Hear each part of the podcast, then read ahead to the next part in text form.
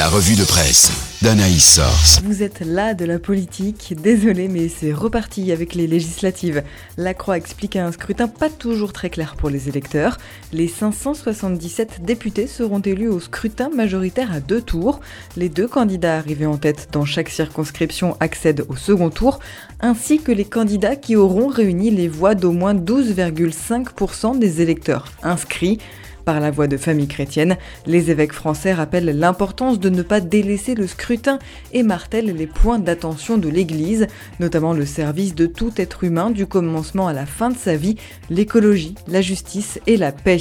Or, les mises en garde scientifiques, notamment celles des rapports du GIEC, continuent de nous glisser dessus, déplore la vie, qui alerte combien de temps resterons-nous à attendre que les soubresauts du monde viennent broyer nos illusions avec l'ivresse de consommation comme seul horizon désirable apparent.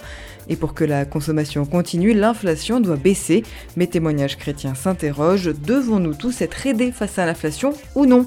Pour contrer l'inflation, la Banque Centrale Européenne a annoncé une hausse des taux d'intérêt en juillet, ce qui marquerait le début de la fin de l'argent facile dans la zone euro, décrypte Réforme. Partout dans le monde, elle semble discriminer les femmes. Ce n'était pas souhaité, mais cela semblait inévitable. 20 ans après, la burqa fait son funeste retour en Afghanistan, s'attriste le pèlerin. Pourquoi les femmes sont-elles toujours les premières victimes de la régression des droits? Qu'ont fait les femmes pour mériter un tel sort? S'agace Réforme dans son édito.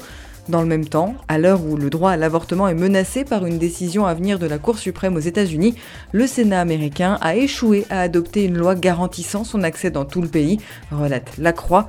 Reprenant un discours un peu à la mode, Témoignage chrétien estime que pendant des siècles, le corps des femmes a été considéré comme le bien des hommes, c'est la règle du régime patriarcal. Aussi, la grossesse appartenait-elle d'abord au clan, à la tribu, plus tard à l'État.